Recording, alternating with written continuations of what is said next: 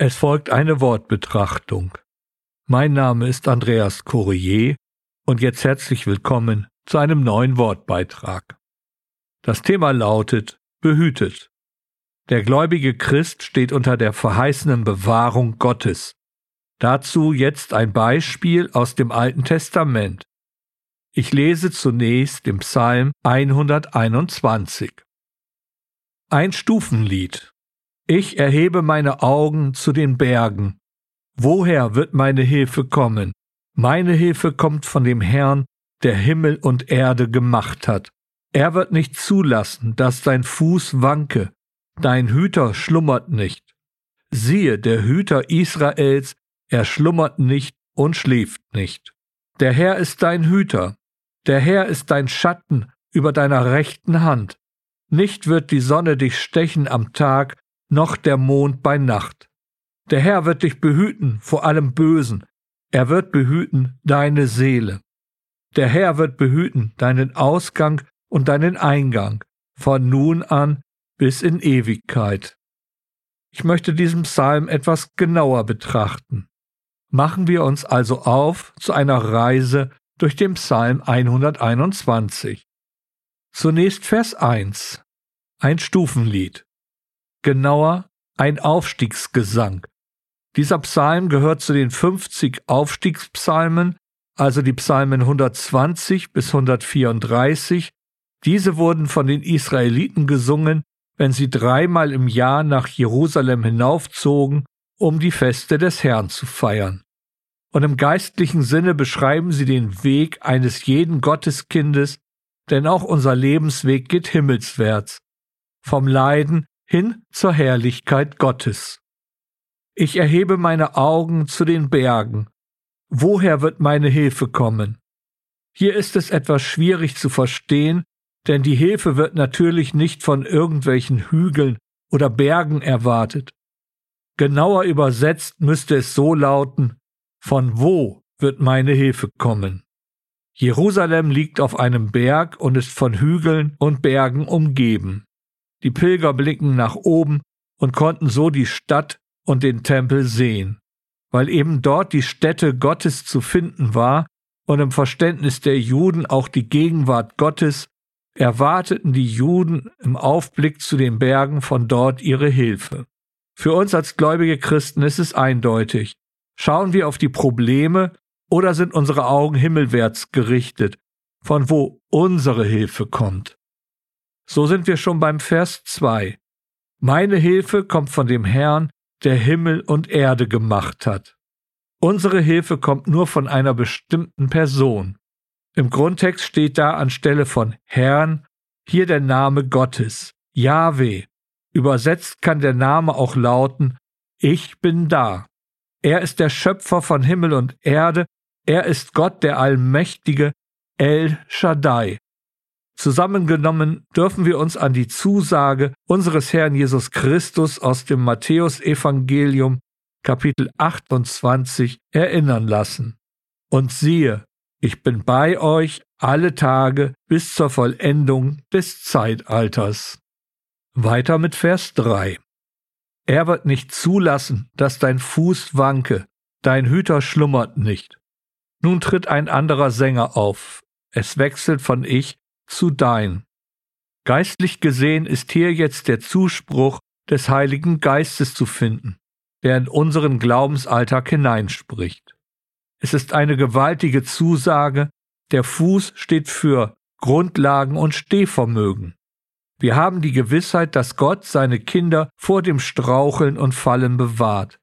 So wie eben der Pilger sich sicher sein kann, dass er in dem Aufstieg zu Jerusalem nicht zu Fall kommt. Und da unser Hüter, der allmächtige Gott, nicht schlummert, so sind wir immer und zu jeder Zeit der Hilfe Gottes gewiss. Der Vers 4 unterstreicht dieses sehr eindrücklich. Siehe, der Hüter Israels, er schlummert nicht und schläft nicht. Der Heilige Geist bestätigt es nochmals, Gott ist immer da, um zu helfen. Zu jeder Zeit und Stunde können wir uns an ihn wenden, ihn anrufen im Gebet zu den Versen 5 und 6. Der Herr ist dein Hüter, Der Herr ist dein Schatten über deiner rechten Hand. Nicht wird die Sonne dich stechen am Tag, noch der Mond bei Nacht. Der Begriff Hüter beinhaltet im Grundtext jemanden, der auf einen Acht hat. Und der Begriff im Grundtext für Schatten kann auch mit Schutz übersetzt werden. Dass der Schutz gerade auf die rechte Hand bezogen wird, hat auch eine Bedeutung. Rechts ist immer die Seite der Vollmacht für ein vollmächtiges Handeln. So gesehen können wir uns in unserem Dienst für Gott seiner bewahrenden Gegenwart gewiss sein. Ja, sogar bei Tag und Nacht wird uns die Bewahrung Gottes zugesagt. In den Anfechtungen unseres Alltages und sogar in den unruhigen Sorgennächten ist der Herr Jesus Christus stets an unserer Seite bereit, um zu helfen. Grundlegend, dem Pilger wird auf seinem Weg vor den Gefahren am Tag und in der Nacht Bewahrung zugesagt. Genau dieses dürfen wir für unseren Glaubensweg auch in Anspruch nehmen.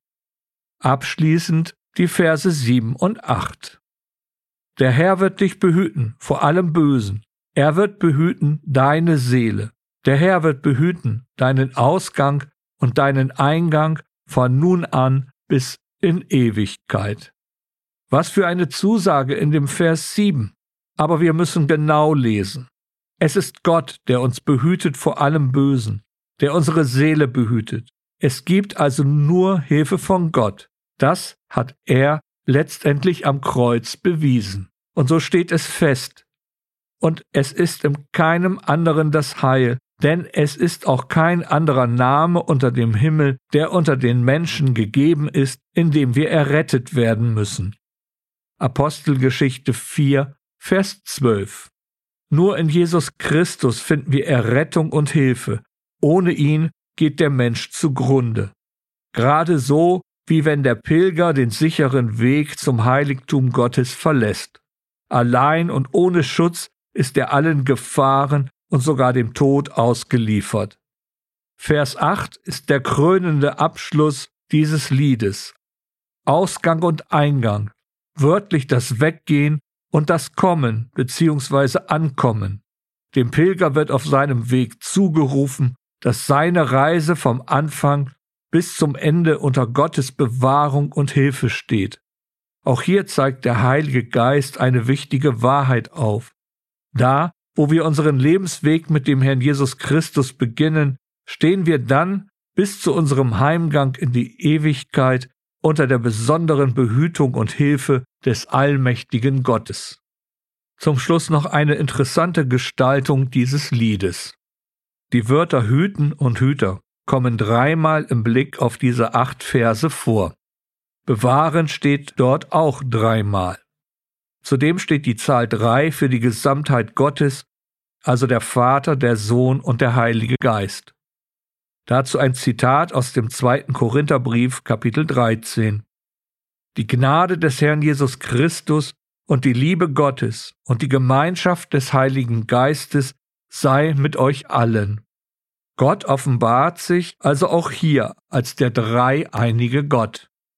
Wenn nun derart auf das Hüten und Bewahren hingewiesen wird, führt uns damit der Heilige Geist den guten Hirten vor Augen. Ich bin der gute Hirte. Der gute Hirte lässt sein Leben für die Schafe. Das ist die bekannte Zusage des Herrn Jesus Christus aus dem zehnten Kapitel des Johannesevangeliums. So wird uns hier in dem Psalm 121 die besondere Bewahrung Gottes auf unserem Glaubensweg zugesagt. Ich schließe deshalb meine Wortbetrachtung mit dem Vers 7 aus diesem Psalm 121. Der Herr wird dich behüten vor allem Bösen. Er wird behüten deine Seele. Amen.